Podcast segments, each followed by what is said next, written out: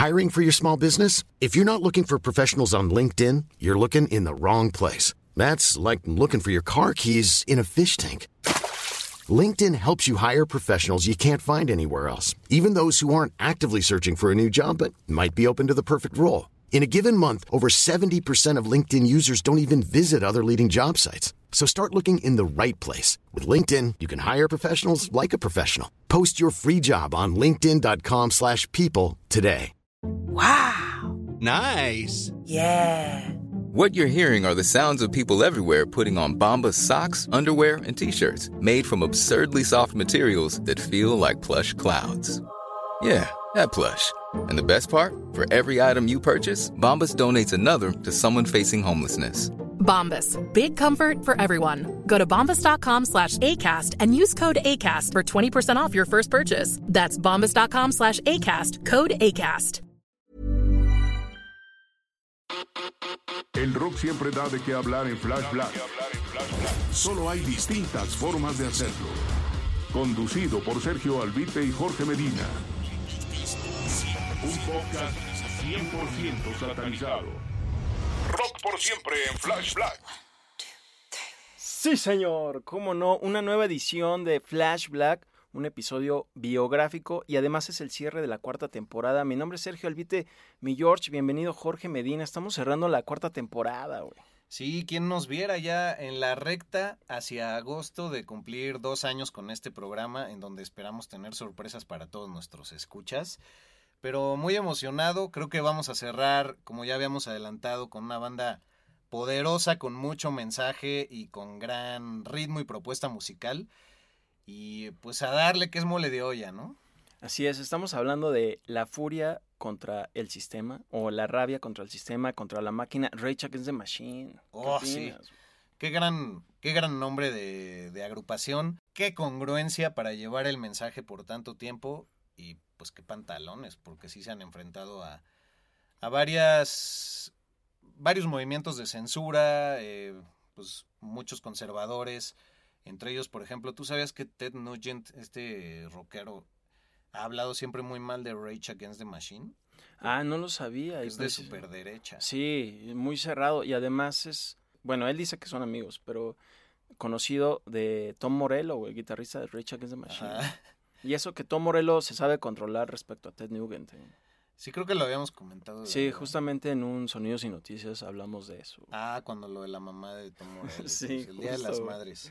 Ah, pues sí, pues, pues polémico todo lo que va alrededor de Rage Against the Machine, pero creo que el poder del rock logró despertarlo en muchísimas audiencias y sobre todo el poder de la rebeldía, pero la rebeldía sana, ¿no? De, de ponerle límites a, a tu entorno cercano y a tu entorno lejano, si es que así queremos ver al, al sistema, ¿no? Y no nada más ser ahí, pues un pinche robotito zombie de que, ah, sí, sí, claro.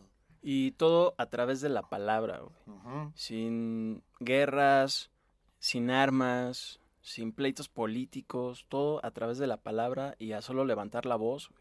Es lo que siempre ha tratado de inculcar Rage Against the Machine en, en los seguidores y en los no seguidores.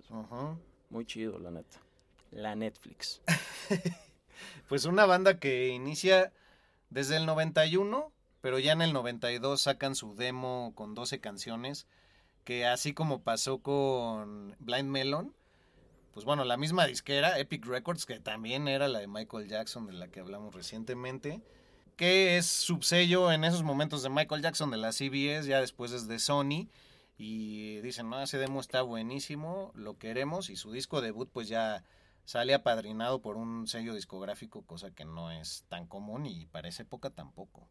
Sí, la neta es que Epic se la rifa, se arriesga de alguna manera porque ve algo muy interesante en este grupo, que como bien dices, hacen un demo, un cassette de 12 rolas que se llama Rage Against the Machine y ya después se transforma en el primer álbum, uno que realmente transgrede con estas barreras de la política, de los abusos y tiene una portada muy representativa. Este grupo se forma solamente de cuatro, Tom Morello, Zach de la Rocha, Tim Comerford en el bajo y Brad Wilk en la batería, que por cierto soy muy fan de él. y de California, también como muchas otras bandas que se forman en ese estado, salen de Los Ángeles. Tom Morello, por ejemplo, viene graduado de Harvard, se va a Hollywood y pues ahí es donde empieza a hacer sus pininos para entrarle al rock, güey. Sí, estudió ciencias sociales y ciencias políticas en Harvard. Pero pues como todo artista llegó súper roto a Los Ángeles y ahí hay una anécdota súper chida en que el güey pues ha confesado haber sido eh, stripper, ¿no? Y incluso hasta cuenta que siendo este exotic dancer, como él lo ha expresado literalmente, pues sobrevivió, de ahí sacó sus primeros billetes para ir hacia adelante en Los Ángeles, pero que usaba una rola de los Commodores que se llama Brick House, que todos podrán ubicar por este bello ritmo. Oye, se debe haber echado muy buenos bailes, está inspiradora, güey. Qué Muy buena rola para desnudarse. güey. Sí, dice que también agradece que en ese momento no haya habido YouTube y todo eso, porque si no hubiera aparecido en las redes sociales bailando esa rola. Sí, hasta la fecha quemadísimo, ¿no? Sí, lo- que le hubiera dado mucha pena, pero que, que tenía que hacerlo, porque si no, ¿cómo sobrevivía? No? Pues uno tiene que hacer lo que tiene que hacer. ¿Cómo Güey, no? imagínate la escena de así una doña que se casó o algo así, de despedida de soltera, y de repente ir a un concierto de, de Rage y ¡Oh, that's the guy! Así de- Ese era el güey que se desnudó. Me cayó muy bien, de hecho iba de policía. Irónico, ¿no? Y de policía para desnudarse siendo de Rage. Que seguramente sí ha de existir esa anécdota, ¿no? En, Sí. en algún rincón de Hollywood, así alguna doña ya bien cascada. Pero muy chido. Tom Morello precisamente decía que la música de Rage Against the Machine tenía que ser una expresión sin compromiso y sin comprometer también a los demás, de la perspectiva de su mundo como músicos y activistas. Y además, según él, eh, la foto de la portada del primer álbum representa la integridad y el poder por el que se esforzaban en sus canciones. Está muy chido. Bueno, es que hay que aclarar, para los que no recuerden o nunca han visto esa portada en blanco y negro, es el famoso monje budista de origen vietnamita llamado Thich Quang Duc, el cual se inmoló. Para los que no sepan qué es inmolarse, pues prenderse fuego a sí mismo. Lo hizo en el año 1963 a manera de protesta para el eh, primer ministro y la represión que tenía Vietnam del Sur eh, como perseguidores del budismo. Y, güey, algo sorprendente es que el hombre entró en estado meditativo, se prendió llamas después de echarse gasolina en sí mismo y no emitió ningún sonido al, al quemarse, cosa que es un símbolo también súper profundo porque dentro del budismo él con esa expresión está hablando de que su verdad interna, su divinidad inte- interna queda intacta, pero su exterior está en llamas, ¿no? Y es un reflejo perfecto de lo que pasaba en el país. Nos están reprimiendo y todo, pero nuestra fe está intacta porque no puedes tocarla. Sí, muy admirable. Además también supe que su corazón eh, quedó intacto Ahí está, ¿ves? y se le consideró sagrado y, y por eso fue puesto bajo el cuidado del Banco Nacional de Vietnam. A eso no sabía, pero mira, creo que complementa mi, mi profundización a, Sí, la perfección. Me impresionó mucho realmente saber de eso. También conocer sobre la inmolación, porque yo solo sabía de la palabra por una banda de death metal que se llama Immolation.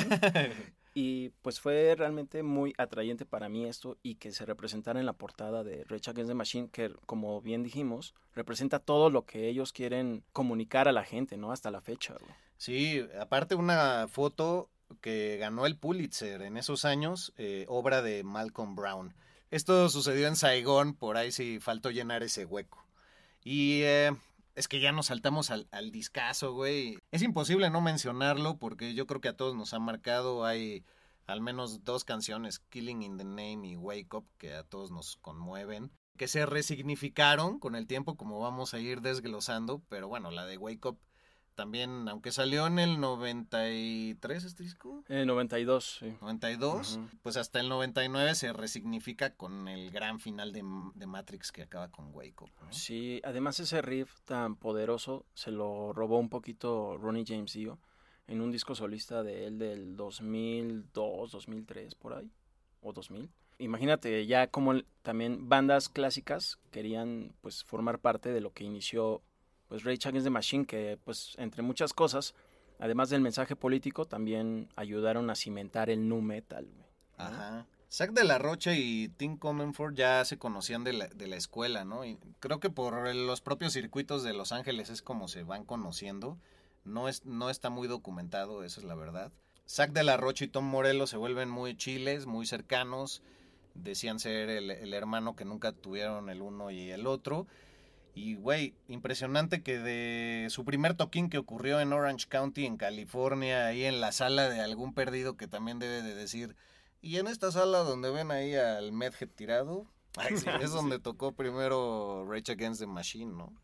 Y a, a todo lo que llevó, porque para contextualizar un poquito más, también la, la, la mezcolanza musical de Rage Against the Machine es, es muy importante, porque viene como en esta época medio post-grunge, aunque el grunge seguía ahí vivo, ah, es como la representación de la generación post-grunge, y es una mezcla de, de rock, de rap, de funk, de metal y pues de un discurso, discurso revolucionario, ¿no? Incluso le han llamado rock hop a lo que ellos han hecho. Ah, mira, no había conocido ese término, lo, lo había sabido más como rap metal. Ajá, o como eh, funk metal, ¿no? Exacto. Y sí, como dices, es muy diverso. De hecho, Tom Morello, pues es un músico también que parece que está scratcheando como si fuera un DJ en las La tornamesas, guitarra, sí. pero a su guitarra, güey. Y creo que ahora se valora más, pero creo que en su momento no, no se le reconoció como se debía. Así como a Eddie Van Halen, que mencionábamos antes del show, Ajá. que él pues abrió muchas puertas para los músicos, los guitarristas. Creo que él también lo hizo para no solo el rock, sino para otros elementos, ¿no? Como el pop, entre muchos otros, ¿no? Ah, huevo. Sí, lo comparaban su, bueno, comparan su talento con Eddie Van Halen, eh, un hombre que no empezó a, la- a tocar la guitarra hasta la universidad, o sea, él mismo declaraba que era muy raro, pues así de voy a mis clasecitas de ciencias políticas y demás, y luego ando acá con una playera de Fuck the Police y, y pues cantando rock duro y demás. Pero eso, ahí ya tocaba la, la guitarra, pero primero empezó cantando covers en la prepa y demás, siendo él el, el cantante y sin todavía aprender la guitarra. También le atribuyen mucho su valor a que sabe usar perfectamente los pedales y moverle ahí a todos los fierros para los efectos, pero tienes razón, es un, un escracheo que parece de, de DJ y por eso se ha conjuntado mucho eh, con estilos que podrían venir de, de influencia directa de, de Public Enemy o también se ha mencionado a James Addiction como de sus principales influencias, aunque muy pocos antes empezó a existir James Addiction. Creo que también jalan mucho del soul, este negro de los 70. Ah, Eh, no lo había pensado. Ajá, que- creo, aunque no se detecta fácilmente en la música como tal, en la melodía o lo que sea, la armonía, creo que está muy presente en la actitud. Qué interesante. También Ajá. estuvo en un coro de iglesia este Tom Morello, güey. Ah, fíjate, eso no, no lo sabía. Y digo, hablando de los orígenes, no sabía que, bueno, a mí siempre se me hizo muy como latino el aspecto de Tom Morello, pero me estabas contando que no es así, ¿no? Vienen, tienen orígenes muy diversos cada uno de ellos. güey. Sí, eh, yo también por mero físico, juzgón, pendejo, eh, pensé que Tom Morello tenía raíces latinas cuando realmente pues es un afroamericano de cepa. En un Sonidos y Noticias ya habíamos mencionado también que su madre se hace cargo de él toda su vida. Padre es de Kenia. Su padre era parte de la guerrilla en Kenia, eh, la guerrilla ganadora de los Muamua que bueno, ya politizándose formalmente, pues acaban estando en el poder y él acaba siendo el primer representante de Kenia en la ONU en Estados Unidos, en Nueva York, ¿no? Donde está la sede de la ONU. Pero bueno, poco tiempo estuvo ahí y menos tiempo estuvo en la vida de Tom Morello porque lo abandona al año de edad negando que sea su hijo. Su madre, por supuesto, ya lo hemos también eh, subrayado, una mujer súper fuerte, súper conmovedora y súper revolucionaria, blanca de Illinois. Tom Morello es de Illinois, acaba hasta Los Ángeles después, como ya dijimos. Y pues también activista. Entonces, con mucho valor de viajar sola alrededor del mundo y demás. Y pues con todos los menesteres de tener un hijo de, de rasgos afroamericanos en un Estados Unidos totalmente racista, ¿no? Ni, ni tan maquilladamente en ese entonces. Sí, y creo que esta banda también, además de su música que es diversa, pues ellos mismos en su etnicidad es también es lo que trans- se transmite, ¿no? Claro. Eh, Zac de la Rocha, fíjate, yo no sabía mucho de sus orígenes, bueno, de sus padres, pero me estabas contando unas anécdotas interesantes, sobre todo el papá. güey.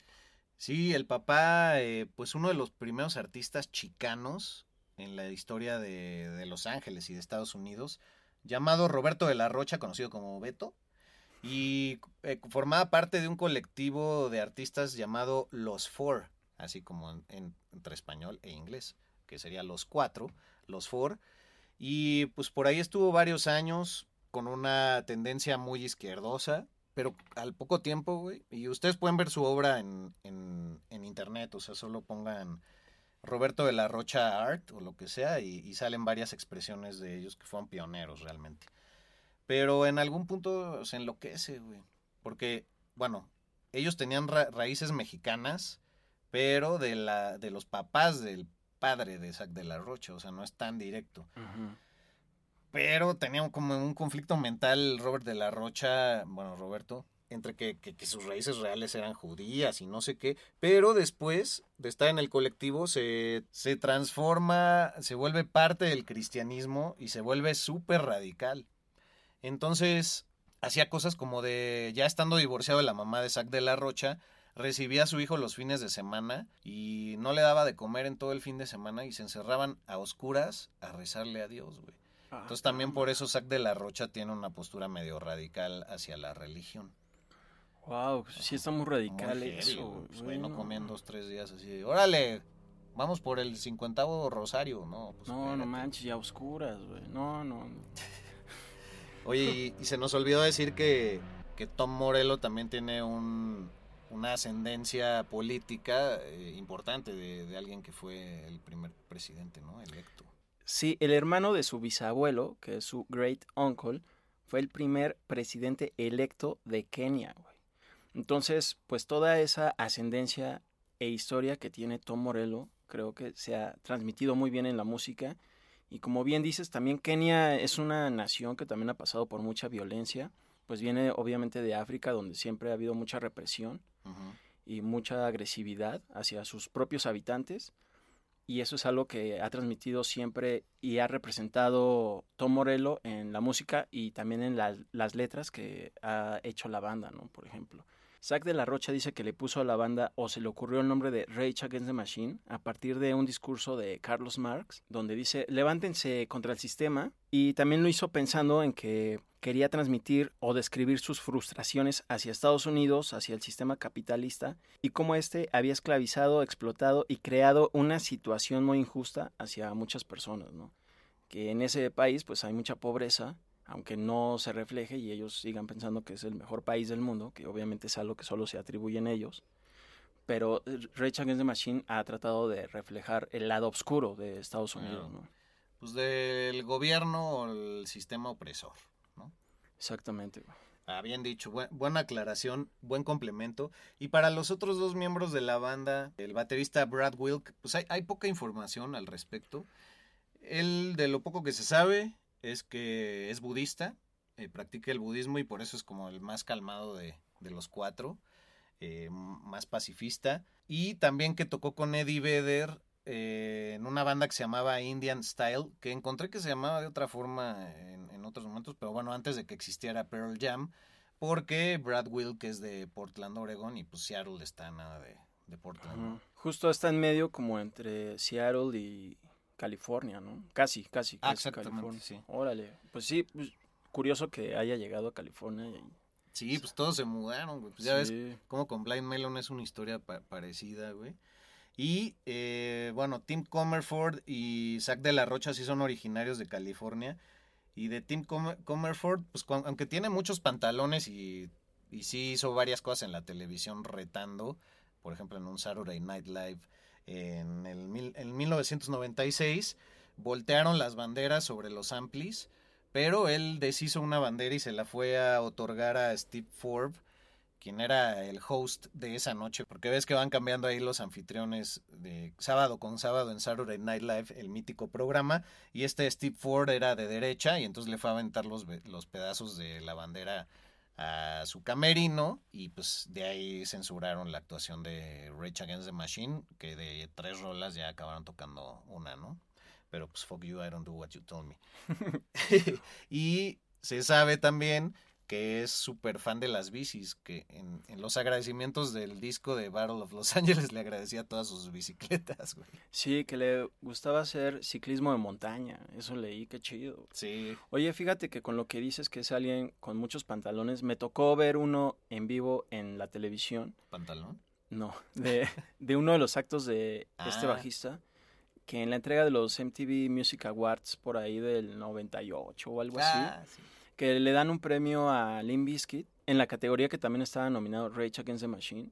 A él no le parece, se sube al escenario y se sube como a una de las estructuras, como a unos 3, 4 metros de altura, como forma de protesta, güey. Y ahí se queda, y los de Limp Bizkit nada más se le quedan viendo y dicen, ah, no, pues chido.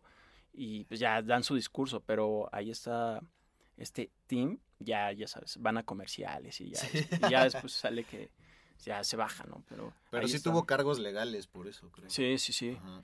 Sí se la cargaron, pues alguien muy chido, eh. Y a la, a la vez muy callado, creo. En los medios no es alguien que siempre esté declarando, sino él como que actúa justo con, pues, hechos. Ajá, congruencia.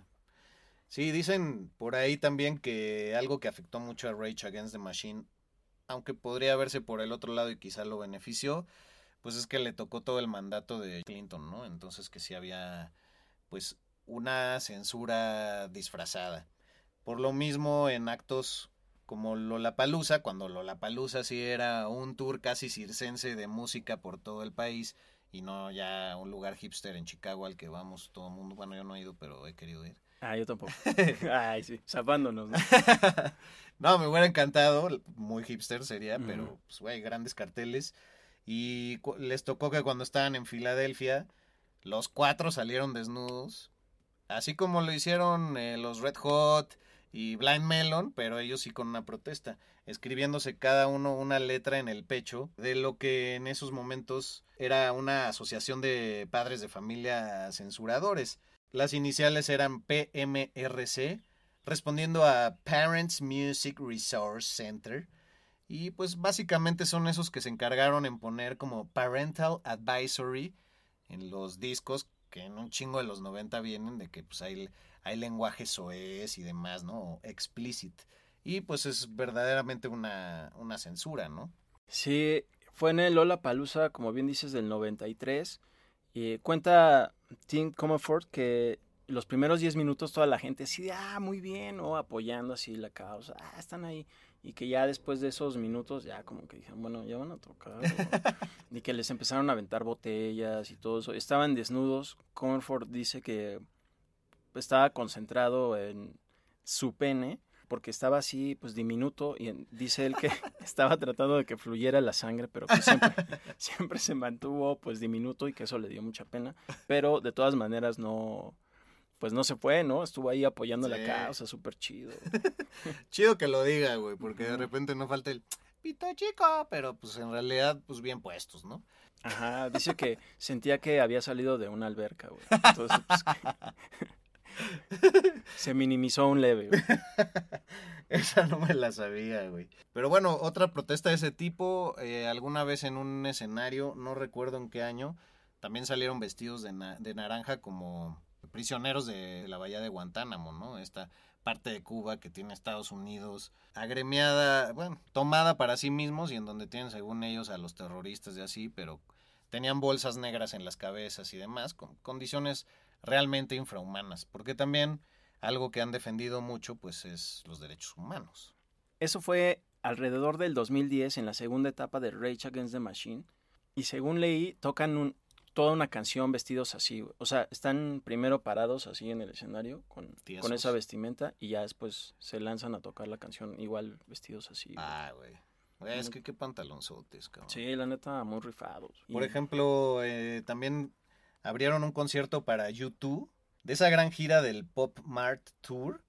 Y, güey, todas, todas esas ganancias, pues las donaron a distintas causas, pero una de ellas era el ZLN, el Ejército Zapatista de Liberación Nacional, que estaba en su pleno auge en esos 90 y con el cual pues se, ha involucrado mucho Zack de la Rocha hasta la fecha, se podría decir. Muchos viajes hizo a, a Chiapas, pero en esos momentos estaban totalmente abocados, así como eh, los de Santa Sabina y Rita Guerrero, ¿no? En su momento.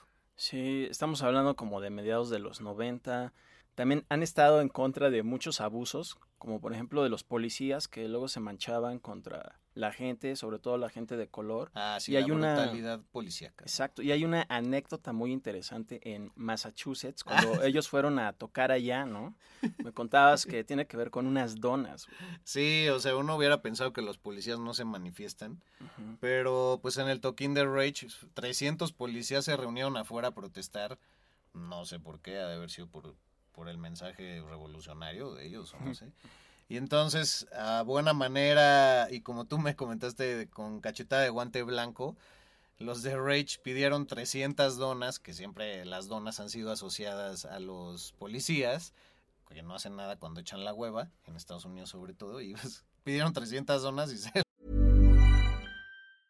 Cool fact a crocodile can't stick out its tongue. Also, you can get health insurance for a month or just under a year in some states. United Healthcare short term insurance plans, underwritten by Golden Rule Insurance Company, offer flexible, budget friendly coverage for you. Learn more at uh1.com. I'm Sandra, and I'm just the professional your small business was looking for. But you didn't hire me because you didn't use LinkedIn jobs. LinkedIn has professionals you can't find anywhere else, including those who aren't actively looking for a new job but might be open to the perfect role, like me. In a given month, over 70% of LinkedIn users don't visit other leading job sites. So if you're not looking on LinkedIn, you'll miss out on great candidates like Sandra. Start hiring professionals like a professional. Post your free job on linkedin.com/people slash people today. Hey Dave, Yeah, Randy. since we founded Bombus, we've always said our socks, underwear, and t-shirts are super soft. Any new ideas? Maybe sublimely soft. Or disgustingly cozy? Wait, what? I got it. Bombus. Absurdly comfortable essentials for yourself And for those facing homelessness. because one purchased equals one donated. Wow, did we just write an ad?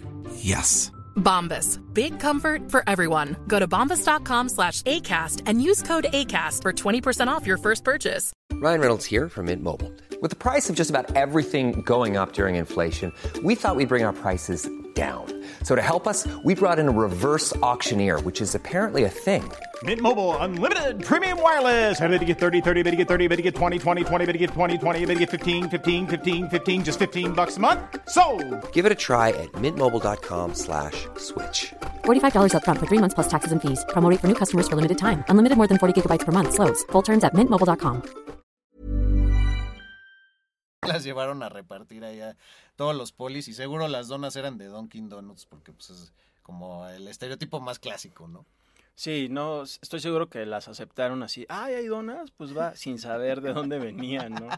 Sí, no, Rage Against the Machine está súper ahí, amigo. Es una banda que admiro mucho. Fíjate que ellos vinieron en el 99 a México. Uy, ni me Yo digas cómo tenía nos duele, cabrón. 19 años. Ah. Fue el 28 de octubre cuando tocaron en, el, en uno de los pabellones del Palacio de los Deportes, aquí en el- la Ciudad de México, que antes se llamaba Distrito Federal. Venían en la gira del disco The Battle of Los Angeles. Y fue todo un acontecimiento, se llenó, hicieron un eh, DVD en vivo. Bueno, en ese momento creo que todavía fue hasta VHS en vivo. Ahora ya se puede conseguir hasta en YouTube, está totalmente Y gratuito. en Spotify está. Y en Spotify, ya está el audio. of Mexico, sí. Y en ese momento, pues yo no, yo sabía de su existencia, pero no estaba muy clavado porque pues yo era pues, bien cerradote, hasta me da pena decirlo, del metal y decía, no, ¿cómo, ¿cómo voy a escuchar una banda que rapea en el metal? güey? No, no, qué oso, güey. Pero bueno, Bueno, ya- eras más radicalón, pero lo reconoces, güey. sí, exacto, ahora soy muy fan y qué mal que me perdí eso. güey. Bueno, esperemos, ya lo habíamos comentado al micrófono, pero pues que la vida nos dé una revancha y en esta gira que por fin pudieron realizar tras toda la pandemia, porque en 2019 se reúnen en esa tercera etapa. Bueno, del 92 al 2000 estuvieron juntos, luego del 2001 al 2007 fue Audioslave, nada más faltando Zack de la Rocha y metiendo a Chris Cornell, como todos ustedes saben. Y en el Coachella del 2007, Coachella teniendo esa bandera de reunir bandas por mucho tiempo y ahorita ya no lo logran. Del 2007 al 2009 volvieron a estar juntos y otros 10 años se aventaron separados, surgieron los Prophets of, of Rage, en donde están miembros de Public Enemy y de Cypress Hill, con todos los de Rage Against the Machine. Y bueno, pues ya nos frotamos las manos. Yo recuerdo que ese famoso portazo, haciendo la aclaración que el portazo es cuando se irrumpe, irrumpe una masa crítica de gente que no pagó boleto al lugar, pues simplemente por la presión que hace ante la seguridad que es insuficiente y la presión de la masa contra las puertas y que puede sonar así de ¡Una! ¡Dos! ¡Tres! ¡Cámara puta! ¡No mames! ¡Agata, güey! ¡Órale, órale! ¡Ah, se lo pelaron, pinche puto! Y ya obviamente los de seguridad, que recuerdo que en ese entonces, y creo que hasta la fecha son de Lobo, así eh, es lo que usa la promotora en México, Ajá. eh, pues ya obviamente se quitaban, ¿no? Con sus chamarras fosforescentes, güey. Pues es que, güey, no, no vas a arriesgar la vida por 300 varos que te pagan en una noche por un Pues evento, güey. No. Porque eso pagan. Sí, no, definitivamente. güey. Y bueno, yo lo escuché en vivo en Radioactivo, que, aca- que acababa de suceder, güey. Y ahí fue donde me ardí completamente de no haber ido. Digo, yo creo que tenía 16, 17 años, también estaba muy morro. Pero sí me hubiera latido, güey. O sea, tener ese recuerdo en mi cabeza hubiera sido parte muy importante para mi historia rockera.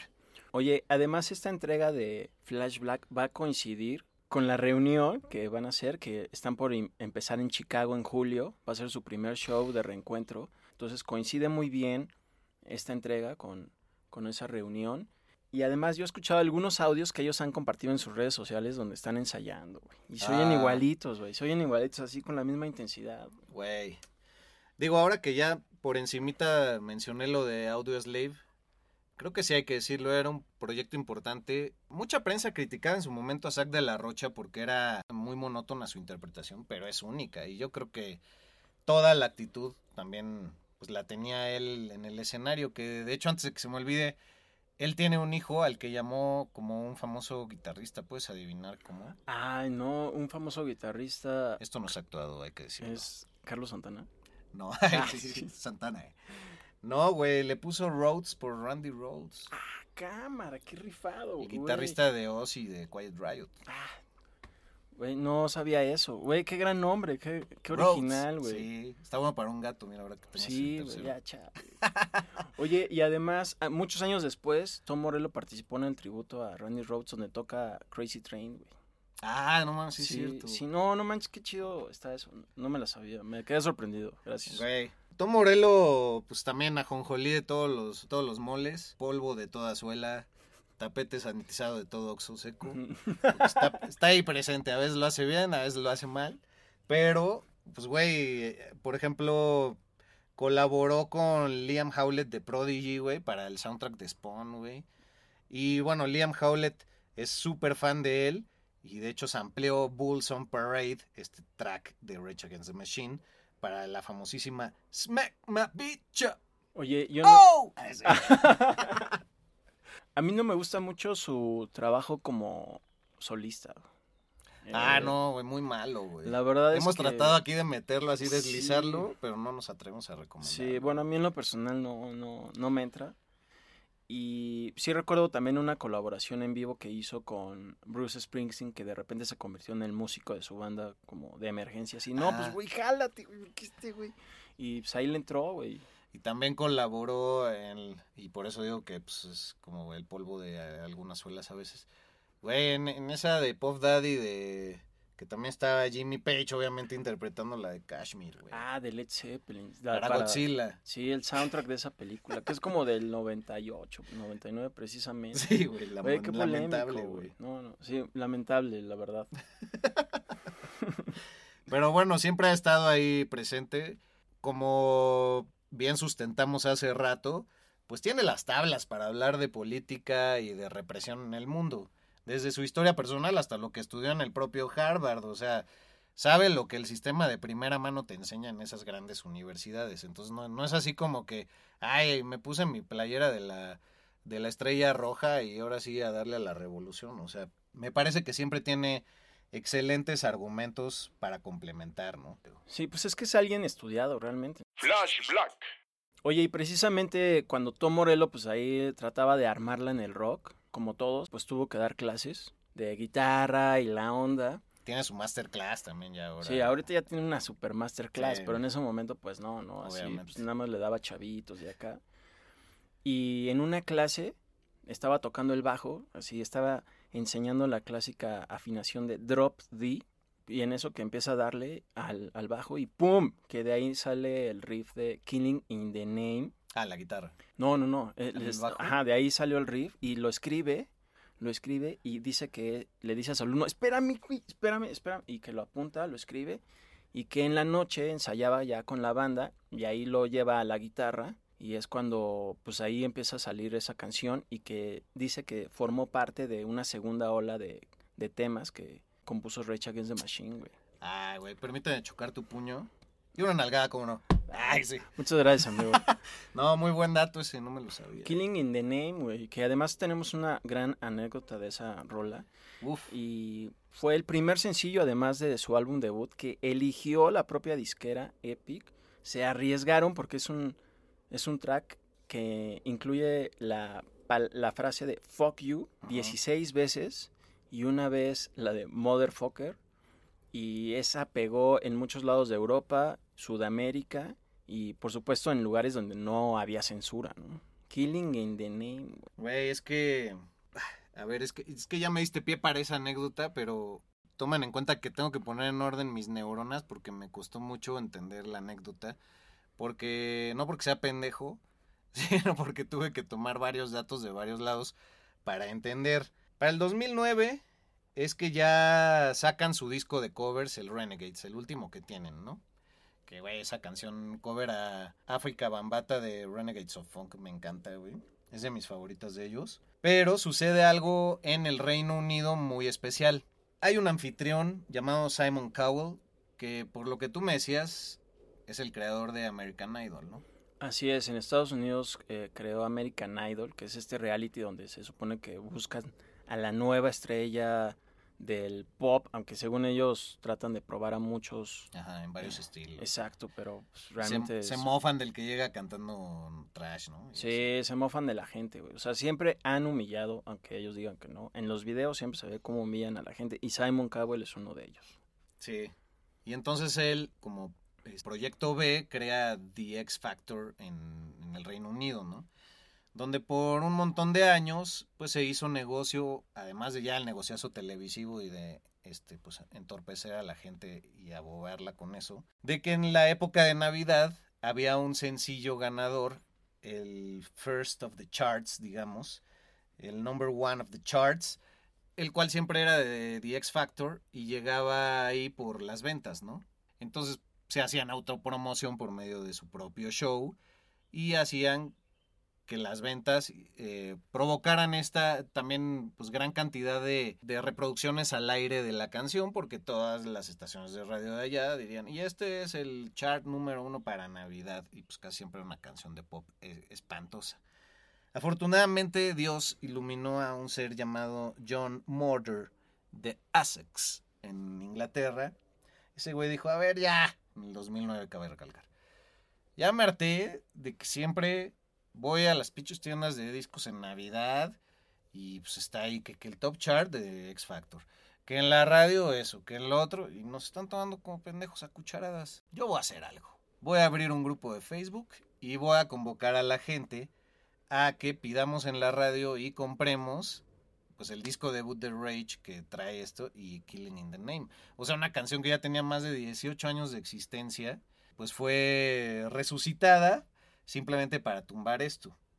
A Simon Cowell, el creador de esta mierda, le parece muy cagado su intento y es así como, ah, los desdeña, ¿no? Como. "Ah, pues pobrecitos, se me hacen una estupidez. Así como burlándose. Y entonces ahí la gente se prende más, güey.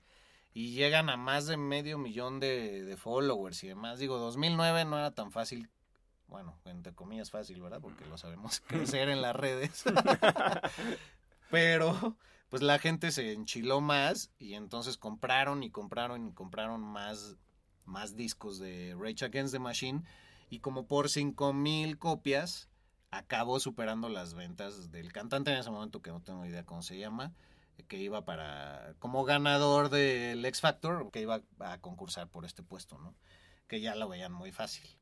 Y, güey, pues así, así fue como también enlaza un día a la BBC Radio One con Rage, días antes de que ganara eh, la propuesta de este hombre, y expresan ahí cosas muy interesantes que vimos ahorita en YouTube, ¿no? Sí, es un video que lo encuentran fácilmente en YouTube, donde está la banda en un estudio muy grande, seguramente de Los Ángeles, hacen un enlace con ellos, los locutores de la BBC les dicen, oigan, ¿qué sienten de que pues posiblemente lleguen al número uno aquí, ¿no? Y Tom Morello dice unas palabras muy sabias que dice, no, pues es que realmente siempre es el mismo estilo de canción, una muy pop y todo esto, y además Killing in the Name no lo hicimos para llegar a los charts, ¿no? Lo hicimos para transmitir un mensaje, güey.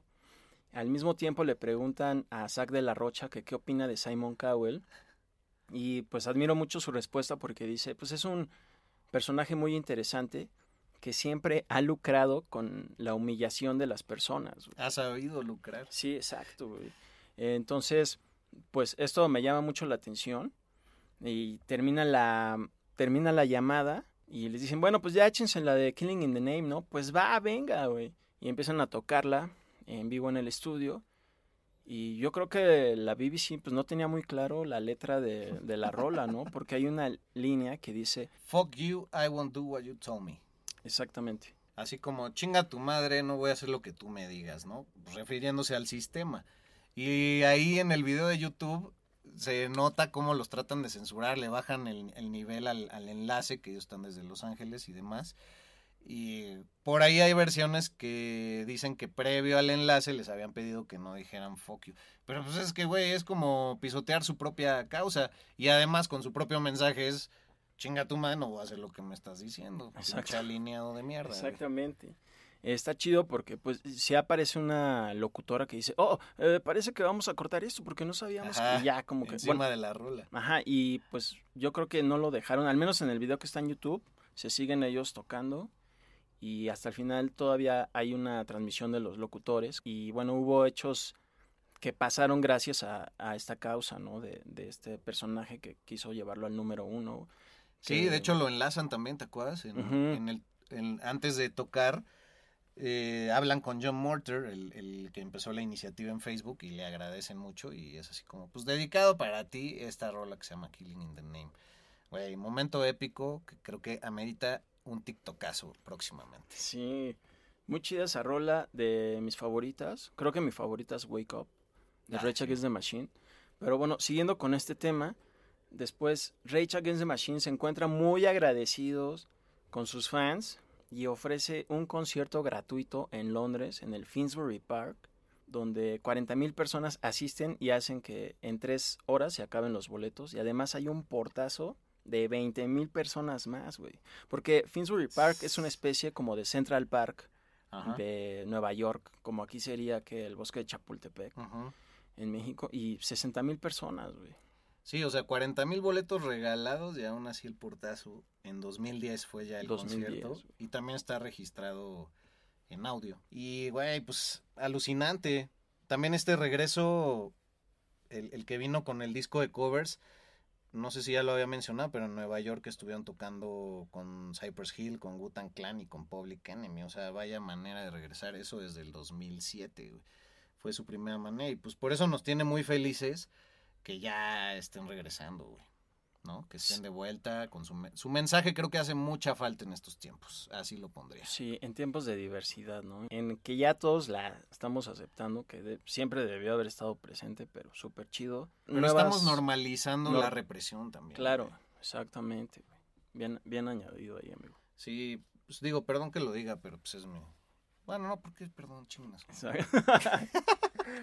Y estoy seguro que va a haber nuevas anécdotas, no solo de su regreso y de los shows, sino también pues de cosas que rodean a la banda, ¿no? Todos estos mensajes políticos, güey, y también pues la guerra que está sucediendo entre Rusia claro. a Ucrania, güey, no sé, yo creo güey, que ahí... la, y la recesión que nos tiene agarrada de, de los huevos ahorita a Estados Unidos, güey. La, la, inflación ayer subió al 8 punto y cacho por sí, ciento. está extrema. La gasolina está inmamable. Ustedes lo sabrán, queridos amigos, allá en Estados Unidos, ¿para qué se fueron? Nada, no es cierto. no, pero digo, acá tenemos nuestros pinches detallazos. Pero bueno, pues igual redondear con lo que se nos tenga ahí atorados de datos curiosos.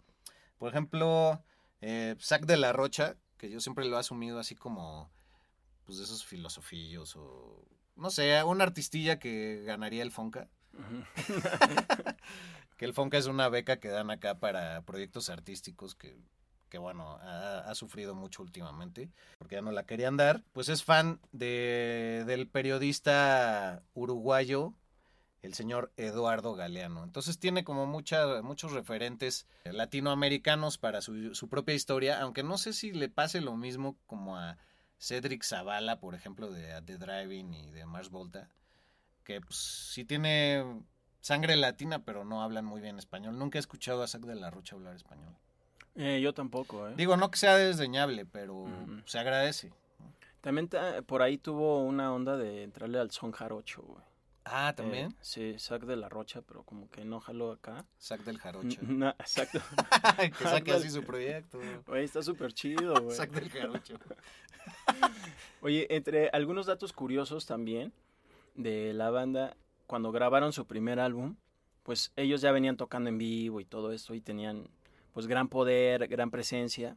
Cuando llegan al estudio, pues empiezan a tocar así con todo el poder y pues ven que no se transmiten la misma energía y dicen, ¿qué? ¿Y ahora qué hacemos? Entonces lo que hicieron fue convertir el estudio de grabación en un escenario, como si fuera un show, y de ahí invitan a algunos amigos a presenciar su show, entre comillas. Ellos empiezan a tocar, otra vez se prende toda la energía y así grabaron la mitad del, del álbum, güey, del, Ah. del disco debut, güey. Ay, sí me sorprendiste. Sí, muy rifado, Rage Against the Machine. Sí, hay una anécdota ahí que pues invitaban a sus amigos para que los vieran tocar, pero realmente era para tratar de transmitir esa energía que sí lograban en los conciertos reales, ¿no? Hay, hay también este, evidencia en video de toquines afuera de las universidades y de las prepas que se echaban estos güeyes súper morritos. Y sí se ve como la gente se prendía bien, cabrón, güey. Es muy contagioso, güey, su pedo. güey. Sí, tiene un gran poder. Y con la furia que traemos dentro en estos días, güey. Sí, no como- mames, güey. Puta, ustedes nada más denme, denme el maldito pretexto, güey. Güey, pues también la canción de Know Your Enemy de su disco debut tiene la participación de Maynard James Keenan en un fraseo. Y el baterista de James Addiction, Stephen Perkins, también está por ahí eh, presente. Hay que decirlo. Para mí, mi disco favorito sí es el debut. A muchos les encanta el Evil Empire, que es el segundo. El Battle of Los Angeles fue el más exitoso de todos los tiempos, con doble platino. En la primera semana vendieron 450 mil copias en el 99. Y solo ganaron dos Grammys. Digo, el solo no es despectivo para nada, ¿no? Con la rola de Tire Me eh, y con la de Guerrilla Radio. Y pues, ¿qué más? Pues Tom Morello ha tenido algunas apariciones dentro de la cultura pop. Salió como terrorista en la película de Iron Man, güey. Ah, del sí. 2008. Y también sale en un episodio de Star Trek Voyager. Ahí haciendo su cameo. Ah, porque es fan de Star Trek, ¿no? Sí, es bien esto. fan, güey. Pues sí, es como medio geek. Ajá. Y él precisamente, lo mencionamos en un Sonidos y Noticias, aparece en la película esta de Netflix, que es muy nueva, salió hace unos meses, que se llama Metal Lords.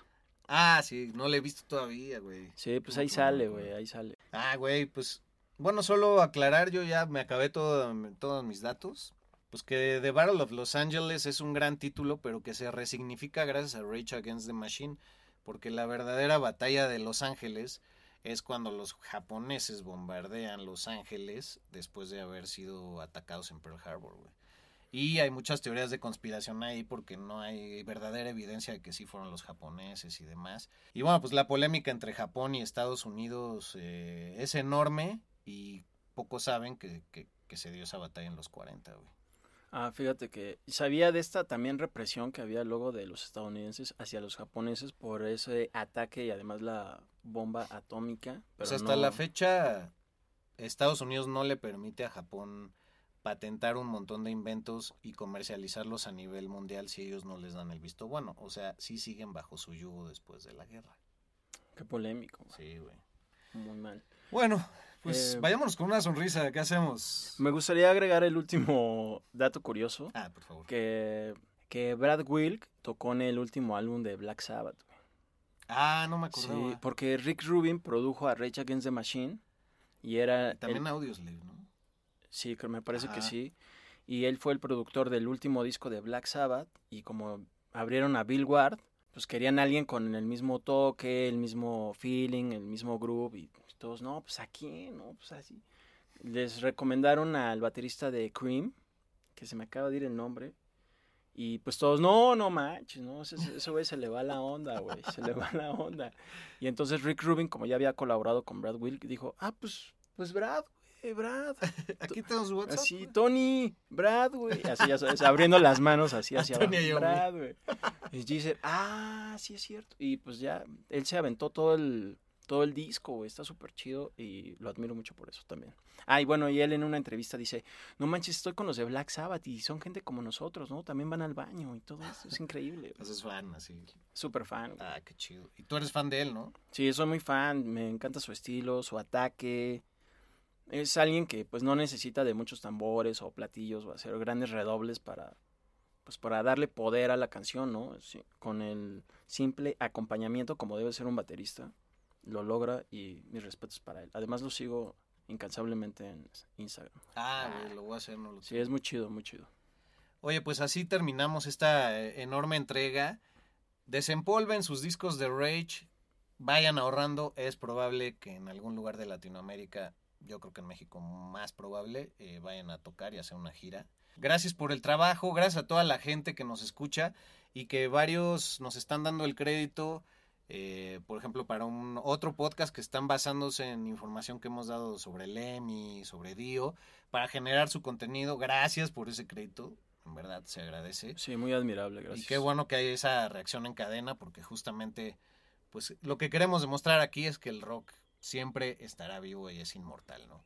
Entonces, pues arroba flashblackpod, arroba flashblackpodcast para Instagram y TikTok respectivamente arroba Medinaudio para ti en Twitter e Instagram y arroba albuitre con B de vaca en Instagram. Bueno, también estoy en Twitter, pero como ya hemos dicho miles de veces, no lo pelo nada. Pero en Instagram estoy al mil, como no. Entonces, muchas gracias a todos y nos veremos pues en nuevas entregas, pero ya por separado, ¿no? En lo que llegamos a la quinta, amigo. Sí, por ahí de agosto entramos a la quinta temporada. Queremos hacer un evento de aniversario pero habrá entregas cada jueves eh, independientes y quizás de sonidos y noticias en su momento.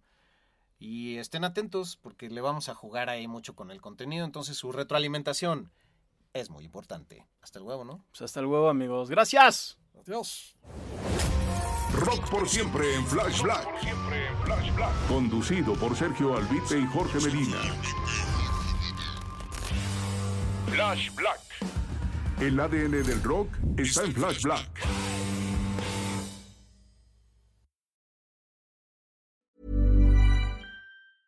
Mom deserves the best, and there's no better place to shop for Mother's Day than Whole Foods Market. They're your destination for unbeatable savings, from premium gifts to show-stopping flowers and irresistible desserts. Start by saving 33% with Prime on all body care and candles. Then get a 15-stem bunch of tulips for just $9.99 each with Prime. Round out Mom's menu with festive rosé, irresistible berry chantilly cake, and more special treats. Come celebrate Mother's Day at Whole Foods Market.